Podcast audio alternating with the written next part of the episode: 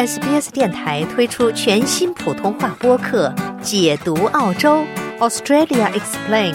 在这里，你可以轻松欢快的了解有关澳洲的有趣知识。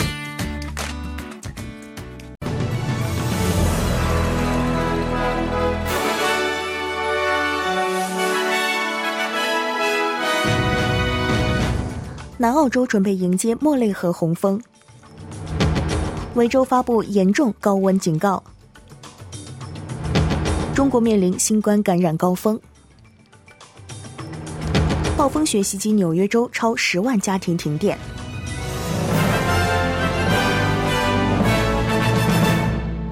下面是新闻的详细内容。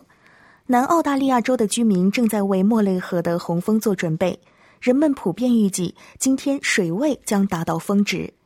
尽管比最初预测的要低，但水位仍上升到一个世纪以来前所未有的水平。一些人被建议考虑撤离。国家应急服务机构的工作人员和志愿者表示，他们已经做好准备，在最高水位到来时提供协助。Riverland 地区和国家控制中心的团队昼夜工作，监测情况并进行堤坝检查。Riverland 地区事故管理专员斯蒂芬妮·扎克泽夫斯基说：“为了服务社区，大家都放弃了很多。”他说：“我们的志愿者在他们能休息的时候休息，与他们的家人共度时光。但我们非常感谢他们仍然准备好应对，无论是莫雷河的洪水本身，还是更广泛的我们的标准业务，例如风暴和道路事故。”因此，我们志愿者在过去几周真的放弃了很多，而且他们在未来几周也继续准备好前进。随着本周气温攀升至三十多度，维州发布了严重高温警告。据预测，本周初的最高气温将达到三十多度，夜间气温也将达到二十多度。维州卫生部表示，该警告的期限目前截止十二月二十七日星期二。当局已经敦促居民在高温环境下保持安全，保证足量饮水，并保持凉爽。澳航一架航班在欧洲紧急降落，在一架恢复航班抵达后，滞留的乘客正在前往英国的路上。悉尼至伦敦的航班因飞行员接到故障警告而被迫降落。自平安夜前一天起，这些旅客一直被困在东欧国家阿塞拜疆。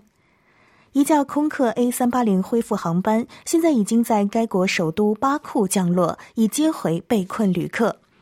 工程师们也已经前往阿塞拜疆，对停飞的飞机进行评估。初步评估表明，导致飞机停飞的警告很可能是由一个有问题的传感器引起的，因为在飞机的舱内没有发现烟雾的证据。澳大利亚残疾人表示，因为他们需要的支持服务缺乏渠道和资金，假日季节对他们而言是一个额外的挑战。悉尼女子梅尔臣是一名产品设计师，正在完成其博士学位。她说，她通常有一组提供支持的人士，全年协助她治疗脊髓性肌肉萎缩症，这是一种影响运动肌肉的遗传性疾病。但他说，他不得不仔细计划，以确保他的 NDIS 资金足以在多个公共假期支付护理人员的费用。劳拉·奥莱利是残障服务及支持组织 Higher Up 的联合创始人。他说，人们有一种误解，认为在假日期间没有支持服务。他想让人们知道他们拥有哪些选择。一架载有两人的轻型飞机在圣诞前夕未能抵达目的地北领地，目前已确认飞机坠毁，机上两人死亡。周六，飞行员和一名乘客从东阿纳姆地区的戈夫机场起飞后就失去了联系，他们本应在起飞后两小时降落在北领地的凯瑟琳。警方和澳大利亚海事安全局一直在搜寻，在凯瑟琳东北约两百五十公里处发现了飞机残骸。据报道，墨尔本一家拳击馆的教练与维州的新纳粹分子有联系，该馆的注册资质被暂停。维州拳击协会秘书大卫·派克表示，在对该拳馆教练们的行为进行调查的结果出来之前，暂停该拳馆的注册资质。调查将于一月开始。该管理机构在其 Facebook 页面上发布了一份声明，称其不认同纳粹意识形态。As an organization, Boxing Victoria warmly welcomes. 作为一个组织，维州拳击协会有各种信仰和文化的代表参与其中，并热烈欢迎各方人士，并认为把任何将极端主义观点带入拳击的企图都是可恶的。此前，《时代报》《时代报》报道称，墨尔本 Sunshine West 的 Lexi Boxing Gym 举办的活动中，展示了纳粹德国旗帜、纳粹标志以及其他极右标志。报道称，这些图片被发布在网上的极右翼网络聊天聊天群内。零售商们正在准备节礼日的消费热潮，预计全澳各地的零售额将达到二百三十五亿澳元。尽管通货膨胀和生活成本压力挤压了预算，但澳大利亚零售业协会预计零售消费将保持强劲。据预测，十二月二十六日至一月十五日期间，圣诞节后购物将比去年增长百分之七点九。食品、家庭用品和服装预计将是最受欢迎的三个类别。苹果公司的员工为其在澳大利亚进行罢工的决定进行了辩护。为推动改善薪酬和工作条件，由零售和快餐业工会代表的工人在圣诞节周末举行了罢工。工会指责苹果公司拒绝同意最基本的最低标准，并通过二零一四年的僵尸协议削减条件。工会称，这份八年前的协议剥夺了工人们的周末、连续休息日和固定的工作天数，轮班间也很难有十二小时的休息。在这次罢工前，苹果公司在中国的旗舰 iPhone 工厂因为工人对中国极度严苛的新冠管理措施进行了罕见的抗议，且工厂情况处理不善而面临中断。您正在收听的是 SBS 中文普通话节目。听众朋友们，再来关注更多国际方面的消息。随着中国人口最多的城市上海正在应对不断增加的新冠病例，当局敦促居民在圣诞期间待在家中。上海市卫健委的一个部门特别敦促年轻人避免参加拥挤的聚会，因为在低温天气下，病毒更容易传播。中国传统上并不庆祝圣诞节，但但年轻伴侣和一些家庭在一起过节是很常见的。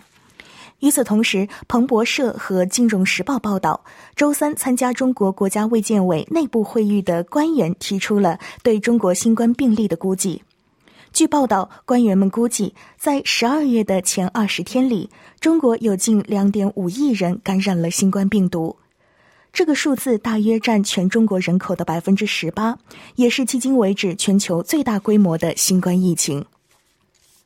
在奥地利西部的一场雪崩中，约有十人被掩埋。雪崩发生在圣诞节期间的莱西佐尔瑟自由滑雪区，一人已被救出。几架直升机和搜索队被迅速部署，继续救援工作。在西班牙，一辆公共汽车坠入该国西北部的莱雷兹河，至少造成两人死亡、三人失踪，另有两人获救，分别为司机和一名乘客。当局称，巴士从一座桥上离开公路后坠入河中。慈善机构世界宣明会表示，在塔利班颁布女性不能成为雇员的法令后，将暂停在阿富汗的业务。该组织发表声明称，正在暂停其活动，同时对该禁令将对该机构产生的影响进行评估。世界宣明会国家主管阿桑塔查尔斯在声明中称：“他们别无选择，只能暂时停止。” With the current humanitarian crisis gripping all of Afghanistan, we need more people. 他说：“目前的人道主义危机笼罩着整个阿富汗，我们需要更多的人为非政府组织工作，来帮助缓解这里的局势，而不是减少。”这一决定只会使这里的现实情况大大恶化。每个人无论性别，都应该有同样的机会为人道主义援助和发展组织或任何行业工作。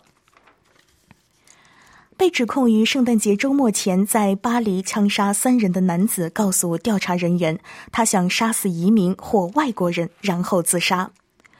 巴黎检察官办公室的一位发言人说：“周五。”这名六十九岁的男子在一个库尔德文化中心外杀死了三名库尔德人，并打伤另外三人。他随后被其中一名伤者解除武装并制服。该男子被逮捕，并被转移到精神病院，他的姓名还没有被公布。一场历史性的冬季风暴继续袭击纽约州，令该州处于紧急状态。纽约全州居民正在经历创纪录的低温、大风和暴雪天气，超过十万户家庭停电。而这样的天气正在美国全国范围内重复发生。随着风暴在全国范围内肆虐，数百万美国人面临着暴雪、冰冷的雨水和威胁生命的寒冷。纽约州州长凯西·霍楚尔称，国民警卫队正在被部署，以协助居民清理山洪和大雪，以及协助可能无法获得暖气的弱势公民。他表示，目前的情况前所未有。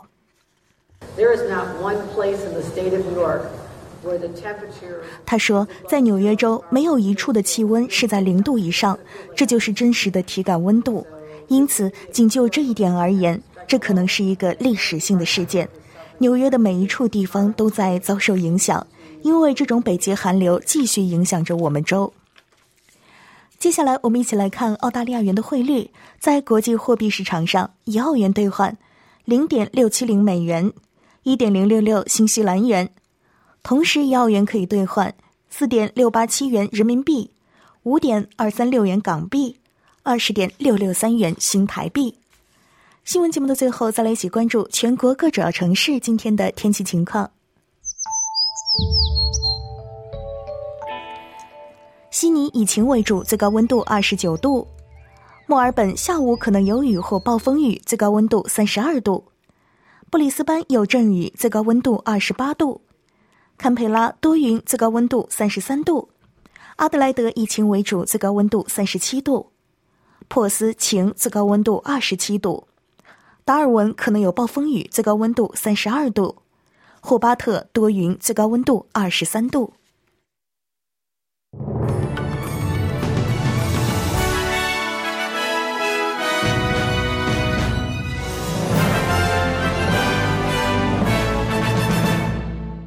了解澳洲，融入澳洲，欢迎登录 sbs 点 com 点 au 前斜杠 language 前斜杠 mandarin，获取更多澳大利亚新闻和资讯。